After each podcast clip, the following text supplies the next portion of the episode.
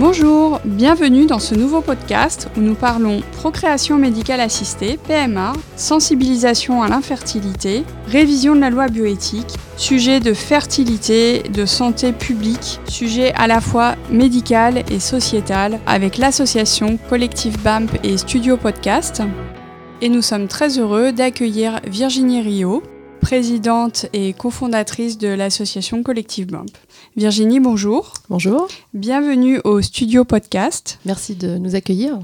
Virginie, tu souhaites nous présenter l'association Collectif BEMP que les gens souvent euh, contactent en cas de difficulté dans leur parcours. Oui, alors l'association Collectif BAMP, donc BAMP ça veut dire blog assistance médicale à la procréation. C'est une association qu'on a créée en octobre 2013 et qui, dont les objectifs principaux sont de témoigner, d'informer et d'agir sur tous les sujets relatifs à l'assistance médicale à la procréation, l'infertilité, au don de gamètes, à l'autoconservation des, des gamètes, au diagnostic préimplantatoire, enfin voilà, tout ce qui concerne la PMA en France.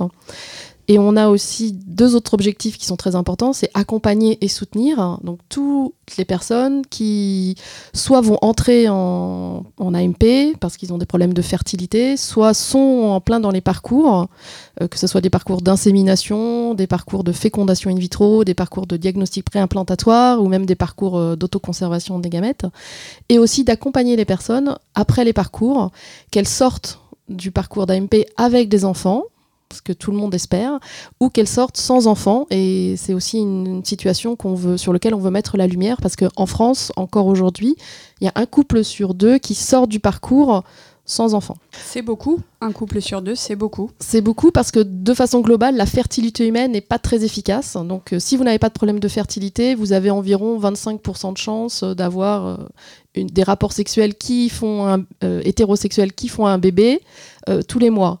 Et quand vous êtes infertile, et hein, eh ben là, vous, ça ne marche pas euh, avec des rapports sexuels. Et euh, la technique d'AMP en France, les taux de, de, grossesse et voilà, sont dans une moyenne entre 15 euh, à 30% de réussite, ce qui n'est pas beaucoup. Parce qu'aujourd'hui, en France, les chiffres montrent, les chiffres de l'Agence de la biomédecine montrent que deux filles sur trois se termine en échec, que 85% des embryons, quand vous arrivez, quand vous prenez de l'âge, ne s'implantent pas. Donc on est dans, des, dans une technique médicale qui, qui aurait besoin d'être améliorée pour une plus grande efficacité. Et dans une technique médicale très récente, qui a à peine euh, une quarantaine d'années. Alors en fait, la technique, elle remonte à un peu plus, elle est antérieure, mais la, première naissance, c'était euh, en 78 en Angleterre. Donc c'était l'année dernière, euh, Louise Brown a eu 40 ans. Et en France, c'est la première naissance, c'était 1982 avec la naissance euh, d'Amandine, qui était le premier bébé français né d'une fécondation in vitro. Donc c'est assez récent.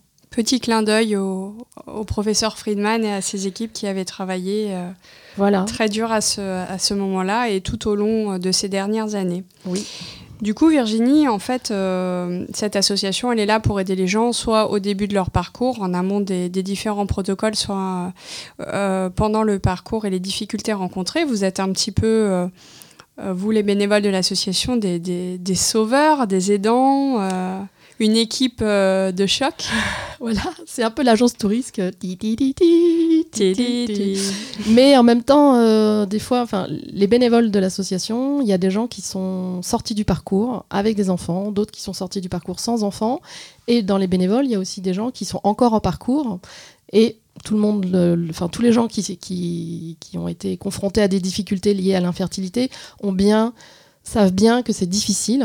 Donc on est dans une tâche difficile parce que hum, le sujet est compliqué, euh, peut être encore tabou euh, pour certaines personnes, mais en même temps, on a des retours très positifs parce que quand on organise des rencontres euh, en région, et on a des, des bénévoles qui, qui se mobilisent dans différentes régions. Tu entends des groupes de parole, voilà. d'été, boire un pot, euh, et pas des réunions un peu comme on les voit dans les films américains sur les alcooliques anonymes où on sort les mouchoirs.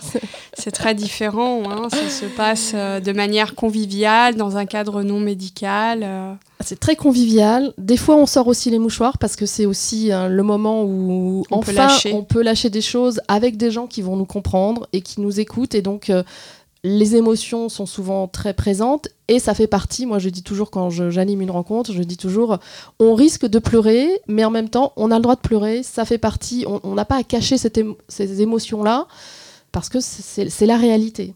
Donc effectivement, les rencontres euh, sont ouvertes à tout le monde mais de façon. Enfin, la majorité de nos adhérents sont des couples hétérosexuels dans la tranche d'âge, la, la, tranche d'âge la plus représentée et euh, les gens qui ont entre 31 et 36 ans, la période où on commence à essayer de faire des enfants en France. Ce qui est, si je puis me permettre, beaucoup plus jeune que ce que l'on croit. Mmh.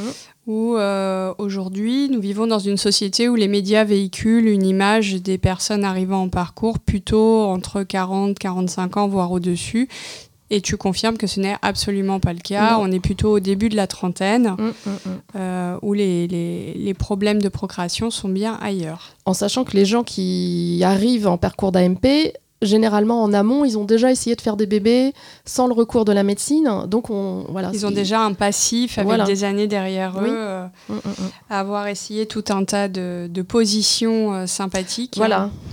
Donc euh, on peut vous dire les pieds, les pieds, les pieds en l'air après un rapport sexuel, ça peut vous faire faire euh, travailler les abdos, mais ça servira pas à grand chose pour que les spermatozoïdes atteignent de façon optimale l'ovocyte que vous avez réussi à, produire ce mois-ci. Une bonne cuite, ça peut aider aussi, mais ça ne marche pas toujours.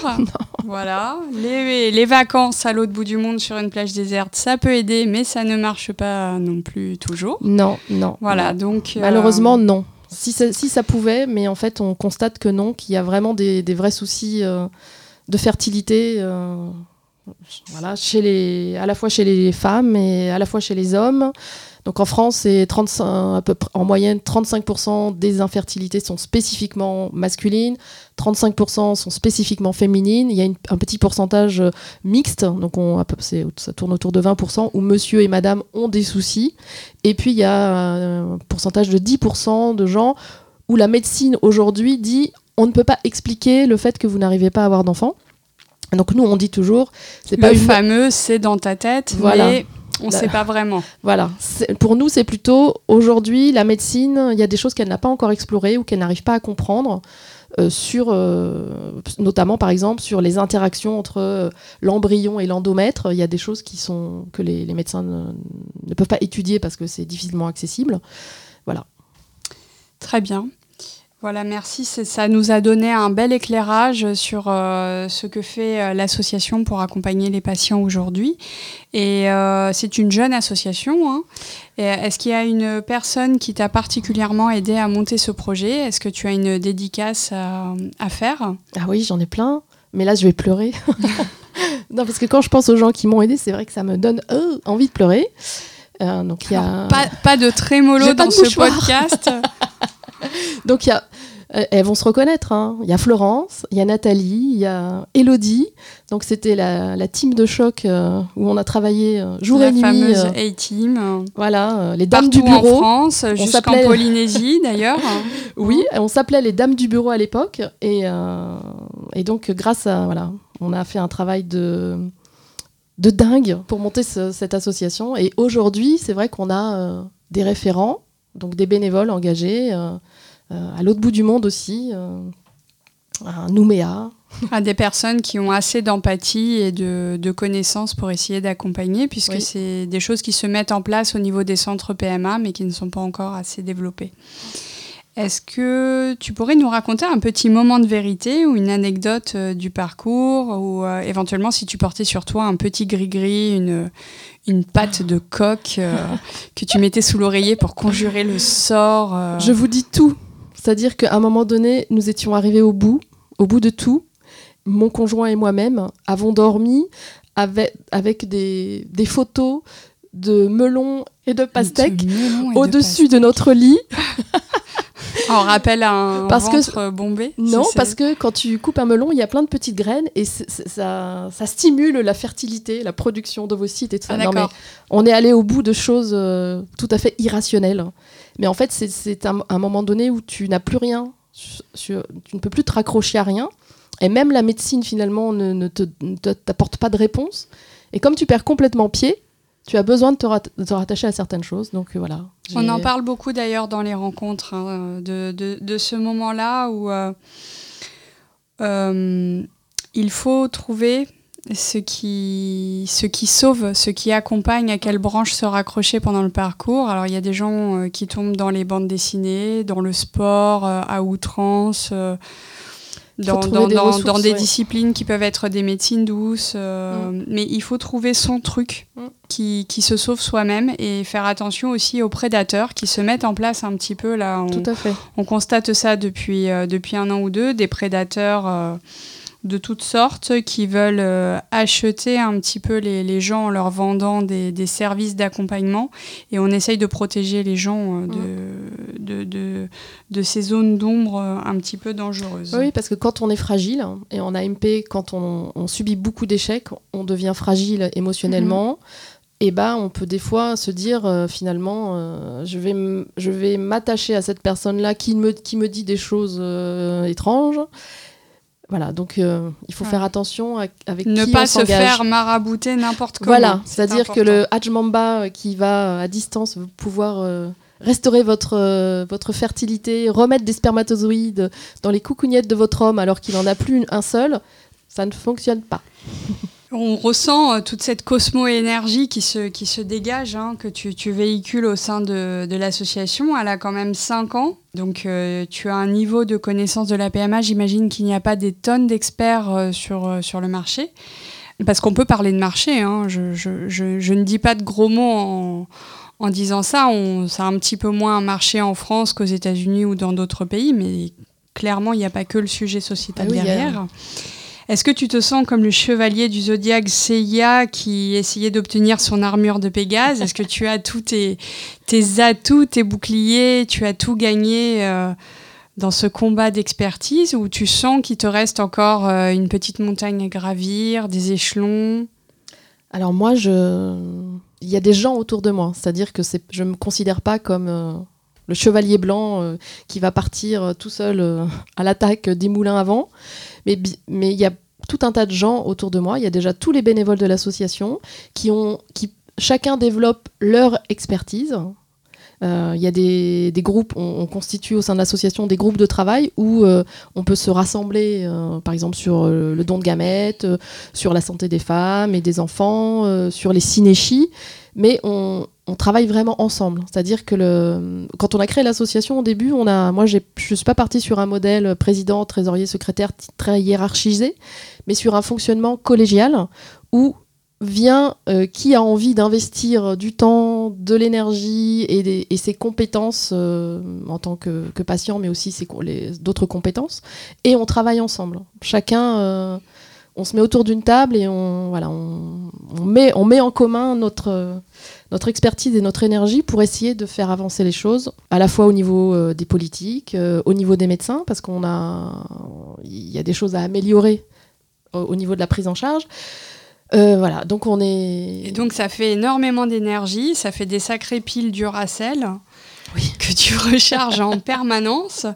Depuis Maman, ans, femme travailleuse, présidente d'association. Est-ce que tu as un conseil à donner aux auditrices sur la gestion de la charge mentale? Oui, il faut avoir un conjoint qui en prend une bonne partie. Parce que sinon, c'est pas possible.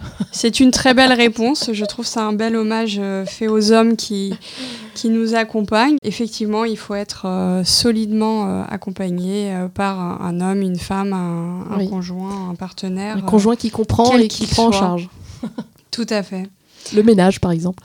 Un dernier mot sur l'association collective BAMP avant de clôturer ce podcast. Est-ce que tu as un souhait particulier Est-ce que tu as écrit une lettre au Père Noël pour recevoir un don à six chiffres qui permettra à l'association de fonctionner différemment? Une représentation par euh, une star ou un ambassadeur, la Alors fin projet? Tout ça, tout ça à la fois. avoir plus d'argent pour pouvoir euh, développer euh, encore plus toutes les actions qu'on met en œuvre, avoir encore plus de visibilité pour que les sujets soient bien diffusés dans la société et que les gens prennent conscience de la situation. Oui, tout, ça à la fois. Il faut qu'on puisse euh, faire avancer ces questions. Et d'ailleurs, on demande, euh, quand, on rencontre les politiques, à ce que les, questions de fertilité et d'infertilité deviennent des sujets de santé publique. Merci Virginie pour cet euh, épisode de podcast et à très bientôt pour un nouveau numéro.